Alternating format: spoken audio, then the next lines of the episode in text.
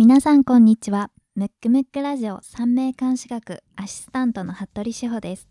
この番組は三名監視学マクトゥーブス代表の広瀬真一が三名監視学のフィルターを通して世の中を見てみるをコンセプトに番組を進めていきます。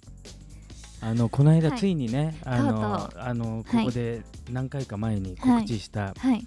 あの札幌の方にはい。行ってきまして、まあしおちゃんはねもともと地元がそっちなんで,、そうですね。行ったり来たりしてたんですけど、とうとう広瀬先生が参りました北海道に。はい。まあまあ盛り上がって、はい、かなり皆さん初めてだったので、うん。楽しくうん、講座帰っていただいて、ちょっとね、うん。あの慣れないはい、用語とか、はい。慣れない考えだったんで、はい。はい。少し戸惑ってる方もいたかもしれないですけどうん。なんか後半ははい。割とむ、盛り上がって、はい、なんかう後で感想を聞いたら、うんうん。そのちょっと不安な難しそうなところもうん。皆さん面白かったって言ってくれてたんで、本当に。であの好評につき、はい。あの来月もはい。行くことになったんで、はい。エンディングの方で告知もしますのでですね。はい。はい。あのぜひ札幌の人は、はい、あの来月来てください。ここでムックムックラジオから2つお知らせがあります。まず1つ目この番組の配信日程ですが毎月第2第4月曜日の午後5時に配信します。そして2つ目この番組はポッドキャストで聞くことができます。iPhone や iPad をご利用の方は紫色のボタンを押し標準搭載している Apple Podcast でその他 Android スマートフォンをご利用の方は黄緑色のボタンを押しポッドキャストが聞けるアプリキャストボックスをダウンロードしてお聴きください。もちろん番組ホームページでも聞けますので皆様に合った聞き方でお楽しみください。それではスタートします。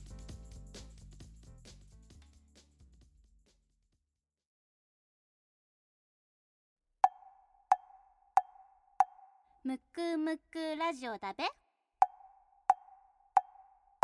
むくむくラジオだべ。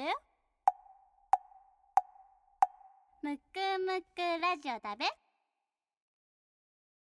旬な〇〇を鑑定しましょうのコーナーです。今回は昨年も行いましたが三名監視学的2018年大予想です。はい、あの旬丸ね、はい。い、つもはねあの、はい。その旬な芸能人やってますけど、えっ、と去年もこの時期はい。にやったので、はい。まあ今回もやろうかなと。そうですね、うん。あの三名学的には、はい。新年ははい。2月4日から、2月4日からなんでね。まだあのは今い。収録とあとはい。配信の段階ではまだ2017年はい。なんですけど、うん。んえー2月4日以降の、はい。えーとまあ、地球というか、はい。まあ、三名学でいう、えー年っていうのは、まあ、地球上すべてなんで、はい。別になんていうか個人の運勢だけではなく、うんはいまあ、地球とか国とか、うん。そういったのも見れるんですけど、はい。それがどんな感じにはい。なりそうなのかってい。うのをちょっと大予想してみようと思ってるんですけど、まあ、大きく分けて3つのはい。ことをちょっと今日は喋ろうかなと思ってるんですけど、1つ目ははい。2018年、はい。まあ、地球上というかはい。あの、えー漢詩で言うとボドの犬っていう年なんですけど、はい。それについて話します。はい。で、えー、と2番目は、えー一応日本、はい日本。うん、あの地球の中の日本にちょっと特化というか、はい、あ日本のこと、まあ、日本と、まあ、主要国うんうん。についてちょっと話して、で最後は、えー個人のはい。運勢に関わりそうなことをちょろっと。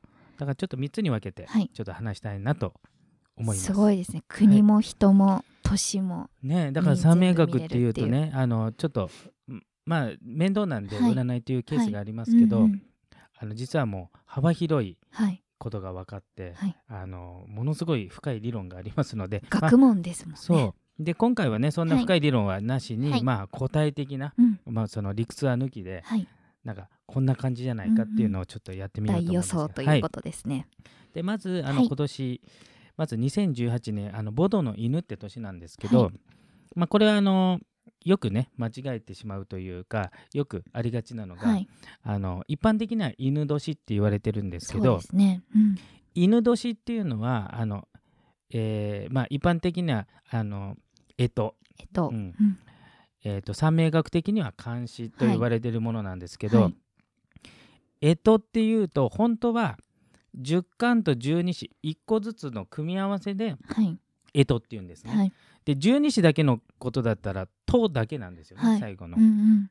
で一応、えー、と今の日本では、はい。まあ、たまにカレンダーによってはねあの、はい。ついてるのもありますけども、大体犬年のことをあままあ十二支のことを干支と呼んでしまってるんで、そこちょっと訂正しないといけないんですけどなので、えー、と犬年ではなくて、はい。犬年には実は5種類あるんでね。はい。あのなんとかの犬っていうのが何種類かあって、はい。で今回はボドの犬っていうやつなので、はい。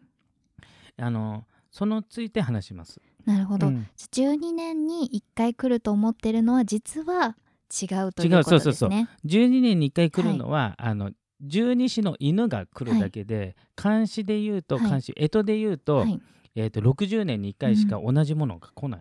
なるほど。なので、えー、と例えば生まれた年が、えー、と人それぞれ違いますけどはい例えば去年生まれた2017年生まれた方は定価の鳥っていう、はい、えー時に生まれたんですけども、その同じ定価の鳥が来るのは60年後なんではい、60歳で還暦で生まれた時にと同じものが来るってことで、まあ、赤いちゃんちゃんこで赤ちゃんに帰るってことで。お祝いがある。じゃあテレビ番組とかでよく12年前はどうでしたかっていうのをやってるんですけど、それまあほぼは僕からするとはい。無,、無意味というかあまり意味がなくてその12年前の 犬と質が違うので、はい、なでるほど。そもそも東洋的な考え方、まあ、中国的な考え方ですね、古代中国あの時間には質があるっていう考え方なので、うんなので例えばはい、去年1年間、はい。今年1年間、はい、同じ365日でも、はい。中身に入ってる質が違うっていう感じなんですよ。例えば水道水とか、はい、えー、と見た感じ透明じゃないですか、はい、ただあれが、えー、と塩素に反応する試薬とか入れると色がついてますよね、うん要するに本当は中に入ってるけれども、見えない、はい。要するに透透明というか気づかない、はい。まあ、空気もそうかもしれないですね、はい、空気も目に見えないけど、なかったら死んじゃうし、はい。それと同じように、はい。1年が変わりましたって言った時に、ただなんていう番号が変わるわけではなくて、はい。17から18に変わっただけではなくて、はい、中の質ごと変わってるんですね。なるほど、うん。質が変わってね、そう。でその質をね、うん。ちょっとあのまあちょっと時間がないのでね、はいもうダイジェスト版ではい。やりますけれども、まずその今年、今年というか 2, 2月4日以降ははい。ボドの犬ですから、はい。まずそのボドのボっていうのがはい。どういう意味を持ってるかってことなんですけど、ボドのボっていうのはちょっとね日常漢漢字ではあんまり使わないようなはい。あのちょっとラジオだと文字を伝えづらい難しいですよね。難しいんですけど、はい。まあちょっとあの調べてもらえれば、はい。まあ、ボドまたはに日本語だと、えー土の絵って書いて、はい。あのうんう打つと大体変換されますけど、はい。まあ、土の絵とも読みますね日本、はい。で、まあ、三名学的にはボドって読むんですけど、はい。これは上に草冠をつけるとうん「茂る」っていう字になるんですね。なるほど。だから木が生い茂る、はい。要するに葉っぱがいっぱいわーってなってる。はい。っていうのと漢字がちょっと似てるっていうか意味は同じなので、はい。えー。なのでものすごく、ん。なんつうんですかこう生い茂るっていうかこう盛り上がるというかなね非常に強いって意味を持ってるので、はい。今年は非常に強い、えーの木が充満してるっていうね、でこれははい。その強いっていうのは、うん。いいことも悪いことはい。も加速度的にそれがでっかくなるってことなんで、ほど。いいことはどんどんでっかくなり、はいうん悪いことはどんどん悪くなるっていう、うんなんか強烈な栄養剤みたいな。へえなので例えば今、うん。経済？そうですね。経済の話にすると,、はい。えー、とすでに去年から、はい。えー、とアメリカのダウ、うん。えーとえードイツのダックスはい。とか、あの世界中で史上最高値の株価更新してるぐらいはい。世界す的に同時好景気というか、はい。うんで日本もはい。26年ぶりに、はい。あの株価更新してますのでね。おそらくこのボドの犬っていう年に入ると、はい。い、いものはそのまま良くなっていくっていう理屈からすると、結構な位置まで行くんじゃないかなっていう。まだまだ伸びる可能性が。があのボドの犬っていう監視から見てね、はい。あの経済のことはね、うん。あまりくわ専門家ではないんですけど、はい。はい三名学的には。三名学的にはそのボドの犬的にはそうだと思うんですね。でなった時に、はい。ほとんどの人はうん。過去最高値っていつ落ちるんじゃないか、はい。い、つ落ちるんじゃないかって不安だと思うんですけど、これはね行き着くとこまで行くかはらあ。想定外のとこまで行くかもしれないですね。で場合によっては今ねビットコインとか騒がれても、うん。あれもなんかとんでもないことになってるわけじゃそうないですか。ね。仮想通貨が。仮想通貨。うんでこれも加速度的に上に行くかもしれないんですよね。ほど。ただ、はい。上って決まってるわけじゃなくて、うん。とにかくその、い、つものはい。この盛り上がりがうん加速するんで、うん上がるとしたらとことん上がるし、はい。下がるとしたらとことん下がるっていうメリハリがすごいというかね。ちょっと悪いくなりつつあるのはもっと一気にガンって落ちるだからそう、はい。ほんのちょっと悪いなと思ってるぐらいではなくて、はい。加速しちゃうんで、はい。ちょっと悪いと思ったら思い切って立ち止まるとかしないとなるほどちょっと怖い部分もあるそれは2月4日以降に落ちてきたものはもっと落ちてくるっていう可能性がある。そうそういうことですなるね。ほど。でそのボドのボっていうのはそういう意味で、そのボドの犬犬年の犬ですね、はい。十二支の方。はい。で犬っていう字もちょっとかあの、うね、ちょっとラジオだと表現しづらいんしですけど、づらいですね。あの、うん。普通に使ってる犬の方では全く違う。大きいに点がついてるのとちょっと違うんですけど。はい。あれもねはいちょっと似たような感じで「ん滅」消滅の「滅」っていう字が似てるんですけど、これも意味が、はい。あの似てると取るんですけど、はい。なので消滅って意味もあるので、はい。非常にさっきも言ったように、はい。あのいろんなものがでっかくなるんでねあの下に下がるものは消滅も含めてなんかコッパみじんになるっていうイメージもあるので、なのでこの組み合わせで考えると、は良くも悪くも、はい。非常になんつうのこう印象深い年というかインパクトに残る年なんで、あの未来、えーと未来の人がねはい。過去を振り返った時、はい。2018年いろいろあったよねみたいな そんな年にはい。なるんじゃないかなってこれはもう地球全体の話って体の話。いうことですよね。なので、うん。一応あの去年のねえー、とラジオもしはい聞かれてる方い,、うん。あのいるかもしれないんですけど、何個か言ってるうちに1個に、はい。ちょっと小競り合いっていうか、はい。あの小規小規模な、はい。えー、と紛争とか、はい。テロみたいなのちょっと起きますよはい。みたいな、って言ったんですけどね、でただ大きいことにはなりませんよって言ったんですけど、はいはい。今年はちょっと大きいことになるかもしれないので まあ場合によっては僕はちょっと高確率で、はい。あのまあ外れるかもしれませんが、はい。一応三名学的なうんうん見地から言うと、北の人がはい。ちょっとこうねあのいろいろあるのかなとあ。あの個人的には思ってますーけどね。なるほど。うん。ただそれが戦争という形になるのか、うんうん。あの瞬瞬殺されるのかちょっと分かりませんけれども、うんうん。なんかちょっとこうあのボドの犬っていうところから見るとなるほど。激しい動きがあるのかなっていう感じですね。茂るか滅亡かみたいなそういいうう感じのイメージでですね。であとはあの大きい流れで言うと、はい。この2018年だけじゃないんですけど、えー、と漢詩っていう要するにいわゆる干支っていうのは、はい。先ほど言ったように60種類あるんですね、はい。だから十二支だけで言うと12種類しかないように見えて、はい。本当は10巻12種の組み合わせが漢詩干支なので、はい。全部で60種類あるんですよ、はい。そうすると 60, あ60を半分に割ったら3030じゃないですか、はい。でちょうど2014年にはい。30番目の漢詩のあ香木の馬っていう年があって、はい。要するに2014年を境に、はい地球の木が変わったんですね。はあの半分終わって元半分になった、はい。えー、と今までの、えー2014年より前30年間っていうのは、はい。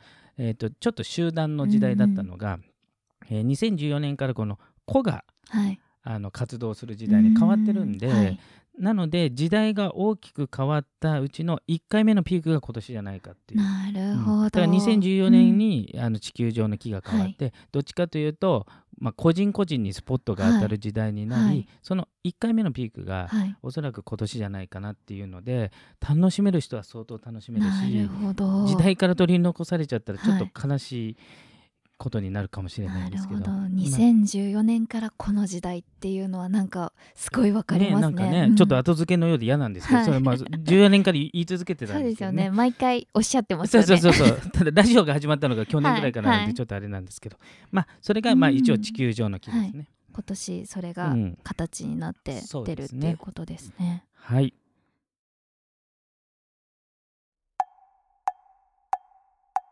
むくむくラジオだべ。むくむくラジオだべ。むくむくラジオだべ。はい、えーじゃあつ続きまして、はい。同じ大予想なんですけど、はい。今回ちょっと国編といいますか、まあもちろん日本中心にやるんですけれども、あのえーその前にあれですね忘れずに言っておかないといけないのは あのボドの犬っていうのが多分ラジオだとね、はい。ちょっとどういう漢字書くんだっていそうですね。それが気になって聞けないっていう人もいるかもしれないので、はい。あのタイトルにはい。入れときますので、はいでもしかしたらそのカレンダーによってはそういう書き方して、はい。ただ読み方は土の絵の犬って書いてあるかもしれないんですけど、まあ同じことですから、はい。あの三名学の読み方と違うだけで、はい。あのそういうことなので、まあ、それを参考にしていただいて。ね。ぜひご覧いただければとはい。思います、で国なんですけれども、あの国も三名学占えるんですけれども。すごいですよねそれがまた、うん。で、えーと国の場合は人間を占うのとはいちょっと違った技法を使うんですけれども、大きいことで言うと、はい。50年周期ではい。いろんな場面場面があって、はい。その50年周期の中で、えー、と1つの、えー、とタームが10年なので、はい。5つのこの場所があるんですね。はい。うん、で5つの場所でスタートから最初の10年を動乱期、えーその次が教育期その次が平和期その次が庶民台頭期その次が、えー権力期っていうのになるんですけれども、でまず日本の位置なんですけど今は実は平和期に入っててあで平和期って何かっていうと文字通り平和なんですけど、実はこの平和期に入った時は庶民は気づかないって言われてるのでーなるほど。実感はないんですよ。ないなんですけどんどですよね、うん。時代的にはもうすでに平和期に入ってますので、い。まあ、いわゆる絶好調期に入ってるんですよ。はい。ただし庶民が実感するのは後なんです。なので、はい。えー、とに例えばまあ株価だけではないですけどね、そううん。まあ、経済でいうと主要、えー企業、はい。例えばトヨタ自動車とか、えー、と過去最高値、あそう。最高値じゃないんで、最高値じゃないですね、最最高益ですね。はい。だから、えー、と創業以来最高益の会社がかなりありますので、はい。まあ、もうすでにバブル期超えてるんですね。そうであのすね株価見てるだけでもすごいですよね。で株価も上がってるんで、うん。うん。ただし庶民はい。がその実感するのはちょっと後なので,、はい。で今平和期にいるので、はい。さほど悪くない時期にいるんですね。でもう一つアメリカは、はい。えー、と平和期の最末期でもうすぐ庶民台頭期ってなるんですけど、うん。で国を見るときに、はい。えー、と平和期の最後の方からい。庶民台頭台頭期っていう次のタームのはい。半分ぐらいまでここがいわゆるうん。バブルって言われてるんで、はい。だから今アメリカ空前のバブルなんですけどなるほはい。三名学的な見地で言うとまだバブルははい終わらないっていう、なるほど。まあそれはね経済の専門家じゃないんで、はい。これあくまでも三名学予想。はい。であともう一つはですね平和期の初期。はい。えー、と今ちょうど日本が平和期に入りたて。で、はい。アメリカは平和期の終わりなんですけど、平和期の初期にうん。これから伸びる新しい若い会社がうじゃうじゃ出るっていうのが三名学の、まあ、教えにあるんですけど、日本は入りたてなんで、はい。多分今じ実は将来ときめくような会社のひよこたちというか、あのこれから世に羽ばたきそうな大企業になりそうな予備軍がうじゃうじゃある時期なんで、なるほど。それをまあ探してみるのもいいかもしれないですね。楽しみですうんねそれ。ちなみにアメリカはもうすではい。に先ほど言った平和期の最後なんで、その平和期の初期のひよこたちは何かっていうと、はえっ、とファングって言われてる企業で、Facebook、はい。Amazon、はい。Apple、はい。Netflix、Google、はいこれが出て今もう全部ときめいちゃってる。そうたる企業ですね。でそれが、はい。今はみんな知ってますけど、うんうんそれが10年前に知ってる人は、まあマニアしかいなかったっていうことだと、それが今ちょうど日本がその時期なんで、なるほど。名前が聞いたことないような後々大企業で多分いっぱいあると思うんで、へー。ちょっとね楽しみながら探してみるのもいいんじゃないかなと。なるほど。あともう一つの大きい国、はい。えー中国なんですけど、中国実は、まあ、今日のメッセージのはい。大きい一つなんですけどね、はい。中国が一番危ない時期に来てますので、はい。それはなぜかというと、はい。あの2番目のタームの教育期のちょうど真ん中、はい。日本でいうと日本もあったんですけど、はい。日本は、えー、と1997年から2週目の、えーはい。周期が始まってますので、スタートは憲法ができた年。憲法施行日ですね、はい。えー施行年施行年施行年ですね。で日本は、はい。あの日本国憲法が始まって、はい。まあ、もちろん50年以上経ってるんで、あの2週目に入って二週て目2週目の最初が1997年。そこから10年ずつなんで、はい。2番目のタームが2007年。はい。で、えー去年が2017なんで要するに7の時にタームが変わって、うんうん。だ去年で1回終わって今年から平和期の一番最初に来たということなんですけど、その時に教育期のちょうどど真ん中、はい。5年目。はい。だから日本でいうと2007から5年目なんで、はい。7891011年2011年、うん。これはどこの国でもはい。必ずあると言われてるんですけど、はい。その国が揺るがす大事件が起きるって言われるんですよ。なるほど。ということはしほちゃん2011年日本で何ありました？東日本大大震災。東日本大震災あったんですね。でアメリカは、はい。えっ、と下桁が9ですね、はい。これもちょっと何週目か分かりませんけど 今のあのアメリカ合衆国憲法になってからのはい。州で、直近のタームでいうとスタートが1989年、はい。で、えー、とそれが、えー、といって一つが10年なんで、はい。次が1999年、はい。次が2009年なんですけど、はい。ちょうど1999年から5年後ってなると2003年、はい。これがイラク戦争なんですよ。なるほど。はで中国がついに今年その位置に来るんで、い。まあ、何が起きるか分かんないですよ。それははい。特定できないんで、あの例えば天変地異かもしれないし、はい。まあ、今習近平っていう国家主席がかなり独裁状態なので、はい。その彼にもしものことがあるのか、うんそれが経済大クラッシュするのか分かりませんけれども、はい。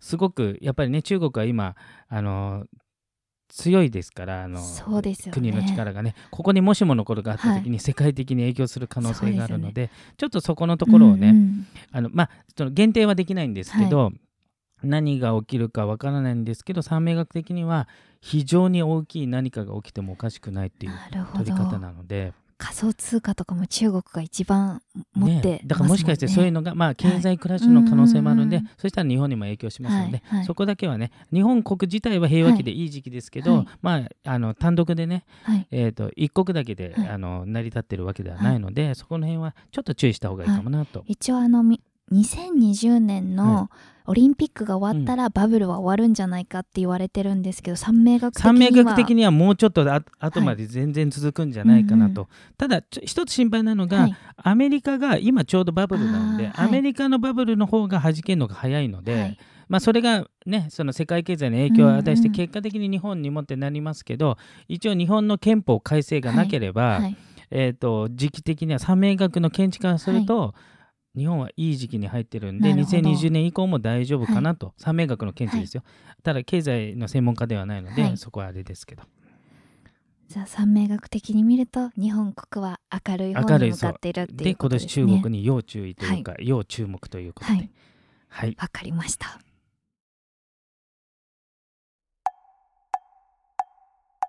むくむくラジオだべむくむくラジオだべ？むくむくラジオだべ？はい、あそれであの3番目ですね、はい。えー、と今年を、まあ、大予想の3番目、はい。あのちょっと個人的な個人。し人それぞれのバージョンですね、はい。地球国ときてはい個人のやつなんですけど、一番気になるんじゃないかと皆さん思いまず先ほど言ったように、今年はボドの犬っていう、はい。まあ、非常に強い年と言ったんですけど、はそれプラスですねあの、えー三名学を作る大きな理論のうちに五行説っていうのがあるんですね。それはあの中国のもともとの考えで、はい。全てのものははい5つのものからなっている、はい。木火土金水っていうのがあるんですけど、はい。それが、まあ、5種類はい。ありますので、はい。それぞれあの10巻と12子、うん。例えば犬の部分とボドのボの部分がはい。それぞれ、えー、と5種類あるんですけど、はえーまあ、5種類っていうか5行説に基づいて作ってる、あるんですけど、それがたまたま今年土土って重なるんですよ。はいでそれを戦記戦記監視っていうんですけど、はい。まあ、例えば去年で言うと、はい。定価の鳥だったので、火と金の組み合わせだったんですけど、うん。同じ5行が重なるっていうのは、はい少し、まあ、レアケースなんですけどね、それがたまたま今年なので、はいなので、まあ、地球の木とは別に、はい。そもそも同じ木が2つ回るってことは、はい。その土がありがたい個人的に、うん。このありがたいかありがたくないかちょっとサメ学をねはい。あの知らないと、はい。別になんか自分が土が好きかとか嫌いかっていう話ではないので、はい。あのこれ三名学上の話なんでね、はい。ちょっと三名学習ってるようなんですけれども、土がすごくありがたい人にとってみたら、は土が重なってくるので、うんうん。めちゃくちゃありがたいってことはうんうん。すごくいい年、はい。逆にはい。土がありがたくない人からすると、はい。もう大量に来るんですごくありがたくなはいいってことなんで、個人に対しても運の良し悪しがはい。ちょっと激しく出る可能性が、あるぞっていうあともう一つは、はい。えー、と三名学独特の考えで、うん。あの漢詩自体は四柱推命とか他の占いでもはい。使われるケースはあるんですけど、えっ、と異常監視っていうのがありまして、はい。それはあの四柱推命にはなく、かはい。あの三名学独特の考え方なんですけども、えー、とこのボドの犬っていうのは異常監視になってまして、はい。うん。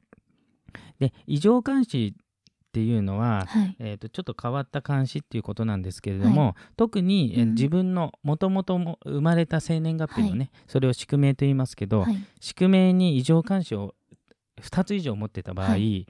後から回るものが異常監視だと、はい。ちょっと作用が出まして、はい。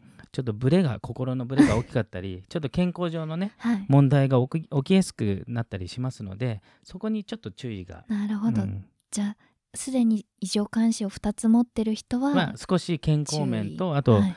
まあ、精神的に来るはい。ね、あのブブレというかストレスはい。みたいなのにちょっと注意、一つだとそこまで問題ない一つだとねほぼ気にしなくても大丈夫です。うんあともう一つは、はい。あの天中殺がね、はい。あのうん。ことあの鳥から犬に変わりますので、はい。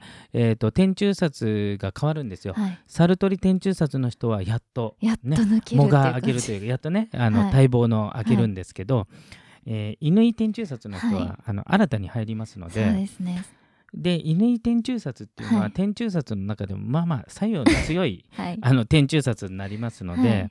なので、えー、と乾天中殺の人は、はい。やっぱり注意とはい。要注意と。じゃあしおちゃん何何を注意したら、新しいことを始めてはいけない。新しいことは始めてはいけない、はい。あとメンタルがブレやすくなってるので、うん。判断力注意そう。メンタルのねブレと、はい。はい。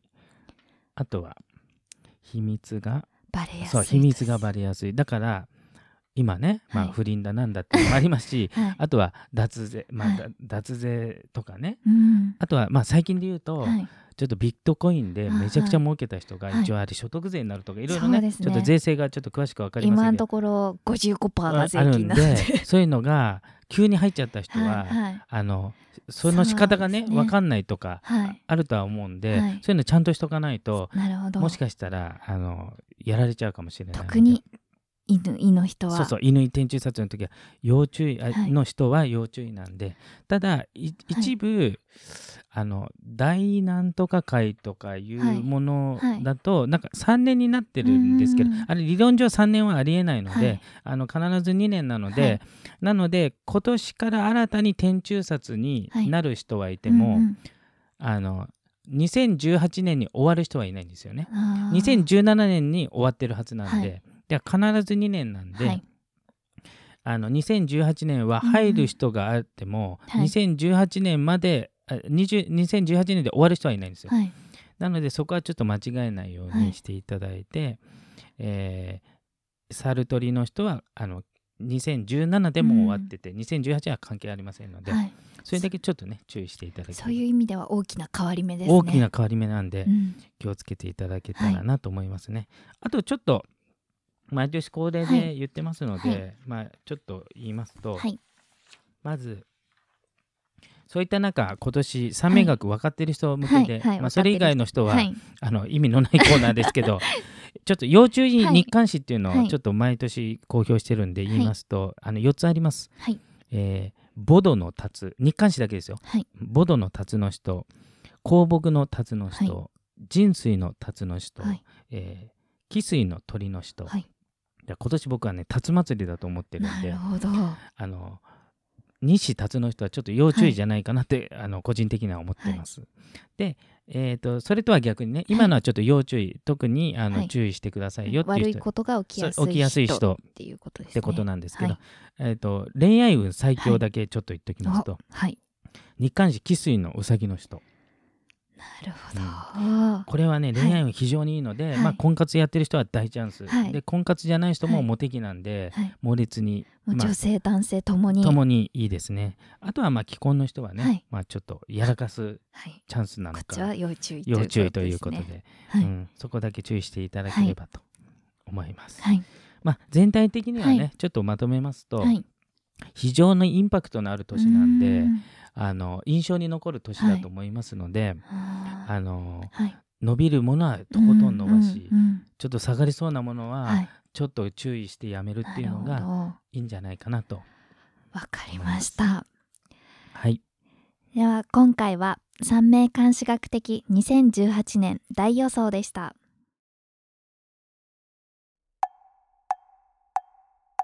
むくむくラジオだべむくむくラジオだべ？むくむくラジオだべ？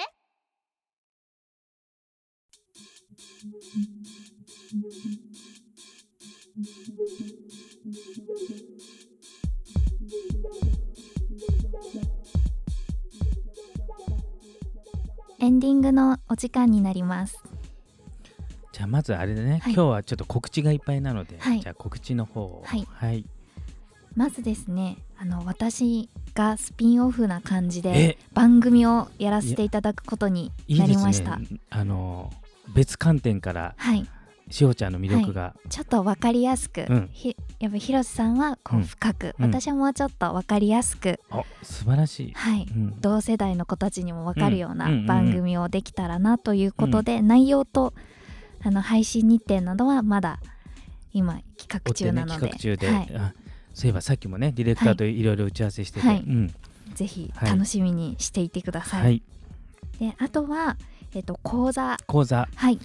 もうやらせてうん。いただきまして、東京は1月28日日曜日の、えっと、18時からと札幌は2月22日木曜日19時半からということで、うん。東京はもう講座がスタートしますね。します。であの前回あのちょっと前にプレ講座やったんですけども、プレ講座こあの来れなかった方でもはい。全然参加できますし、はい。まあ、28日日程が悪い人でも、はい。まあ、歩行等を通じてはい。追いつくようにしますので、はい。まあ、問い合わせは三名監視学のはい。ホームページからでもいいですし、はい。このムクムクのホームページにあの、はい。お問い合わせいただければ、はい、まあ、別にあの渋谷区民センターのあの2階の学習室でやってますのでね。あのそのまま当はい。日来ていただい来ても全然。大丈夫ですすね。はい、あと札幌の方は、はい、えー、とプレ講座自体をはい。2月の22日22に日にやりますので、まあ、札幌の方も、はい。あの場所等を、えーとえー問い合わせていただければ、はい、またこちらの日も広瀬先生もうん。一緒に、あの行きますよね、はい。だから、えおりますので、またもやはい札幌行きますので、はい ぜひあのラジオで興味持った方は、はいぜひ来ていただければなと思います。はい。この番組ではリスナープチ鑑定のコーナーがあります。プチ鑑定ご希望の方は番組ホームページのリスナープチ鑑定専用フォームよりお申し込みください。また番組の感想や質問などがありましたらどしどしメッセージお願いします。こちらも番組ホームページからお願いします。それでは次回お会いしましょう。お相手は三名監視学マクトゥーブス代表広瀬真一とアシスタントの服部志保でした。